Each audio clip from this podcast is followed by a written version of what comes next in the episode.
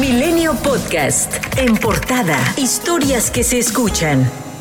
México sumó 13.853 nuevos casos COVID-19 en 24 horas, mientras que hay 454.593 casos sospechosos. Además, se registran 236.810 muertes en total, según datos de la Secretaría de Salud. De acuerdo con datos de la Dirección General de Epidemiología, en Tabasco se han presentado 98 casos en bebés recién nacidos mientras que en México circulan cuatro variantes de COVID-19 de alta preocupación, entre las cuales se encuentra Delta, que tiene mayor predominancia en la Ciudad de México, Baja California Sur y Sinaloa pese a que reconoció que la tercera ola de COVID-19 en el país está afectando a personas menores de 52 años que no han recibido la vacuna contra el coronavirus, el subsecretario de Salud Hugo López Gatel advirtió que no habrá cierres absolutos de establecimientos, aún en estados con semáforo rojo. Lo mismo expresó el gobernador de Nuevo León, Jaime Rodríguez Calderón. Estamos en el momento de poder redireccionar, que podamos tomar la ruta adecuada y depende básicamente de la responsabilidad de cada dueño de negocio. Por su parte, empresarios que atendieron la reunión con el gobernador confirmaron que se acordó buscar estrategias de prevención sin implementar cierres para no afectar más a la economía mientras que el secretario de Salud de Nuevo León, Manuel de la Oca Vasos, alertó que la tercera ola por la que atraviesa el estado, que comenzó el 29 de junio, podría durar meses. Los epidemiólogos más famosos del mundo se han equivocado y yo se los he dicho porque el virus depende del comportamiento de nosotros, de los seres humanos, pero lo que sí estoy convencido es que va a durar algunos meses y vienen meses críticos para la salud de los nuevos leoneses. Inclusive ante este panorama, la Secretaría de Turismo prevé que en la próxima temporada de verano se tenga un movimiento de 20 millones 200 viajeros, lo que representaría un crecimiento del 178% en comparación al mismo periodo del año pasado. José Ernesto Ramírez González, investigador de la Unidad de Desarrollo Tecnológico e Investigación Molecular, reconoció que entre más tiempo circule un virus y más personas se infecten, más cambiará y por ende es más probable que adquiera mayor efectividad, virulencia, posibilidad de evadir el efecto de las vacunas y mayor capacidad de reinfectar a las personas.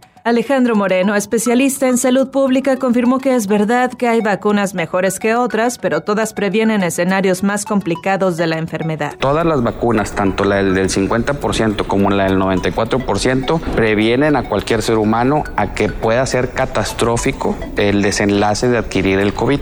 En México se han aplicado 55.107.724 dosis contra el SARS-CoV-2, de las 74.837.585 vacunas recibidas. En tanto, la vacuna mexicana anti-COVID, Kivax, desarrollada en la Universidad Autónoma de Querétaro, ha respondido bien contra las variantes detectadas hasta hoy, mientras continúan las investigaciones para realizar mejoras. La rectora, Teresa García Gasca, prevé que la próxima semana se firme un convenio con una farmacéutica para completar la última etapa del proceso. Movimiento Ciudadano presentó un juicio contencioso administrativo ante el Tribunal Federal de Justicia Administrativa con el objetivo de obligar al órgano interno de control de la Secretaría de Salud a que concluya la investigación contra el subsecretario Hugo López Gatel, debido al mal manejo de la estrategia para combatir la pandemia, así como sus incompetencias y omisiones luego de que Alon Gal, cofundador y director de tecnología de Hudson Rock, diera a conocer el padrón electoral del INE que presuntamente está a la venta en Internet. En entrevista para Milenio Televisión, el director de Registro Federal de Electores del INE, René Miranda, aseguró que dicho padrón no contiene los datos biométricos de ninguna de las personas en el listado. Solamente información texto no contiene absolutamente ningún dato biométrico, es importante mencionarlo. A través de redes sociales, el gobernador electo de Nuevo León, Samuel García, dio a conocer que se reunió con la Secretaría de Gobernación, Olga Sánchez Cordero, y garantizó a la ministra que su gabinete será paritario. Gran aliada de Nuevo León. La ministra es una gran luchadora en los derechos y temas de la mujer. Por eso hoy le hice saber que Nuevo León va a tener el primer gabinete paritario de su historia y quizá del país. También la invitó a su toma de protesta el 4 de octubre.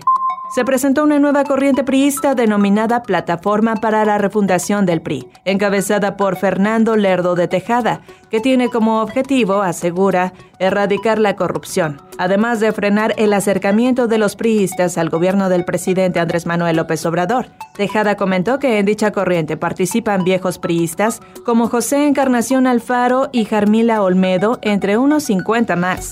Un grupo de activistas, politólogos y periodistas pidieron por escrito al Instituto Nacional Electoral retirarle el registro al Partido Verde Ecologista de México. Enlistan al menos 14 violaciones sistemáticas en los procesos electorales del 2015 a la fecha para favorecer mediáticamente al partido. Señalaron que el Partido Verde no puede seguir intentando excusar con el libre ejercicio de libertad de expresión, como es el llamado al voto a favor de este partido por parte de influencers actores o comunicadores famosos. El lunes en Nuevo León, diputados locales ajustaron la ley del León para que las parejas heterosexuales y LGBT incluyan a parejas e hijos en los servicios médicos, por lo que este martes Alejandro Camacho, de 26 años, trabajador del DIF estatal, logró, tras dos años de pugna y sin amparos, que el ISTE admitiera la afiliación de su esposo Josué Romero, de 21 años de edad. Milenio Podcast.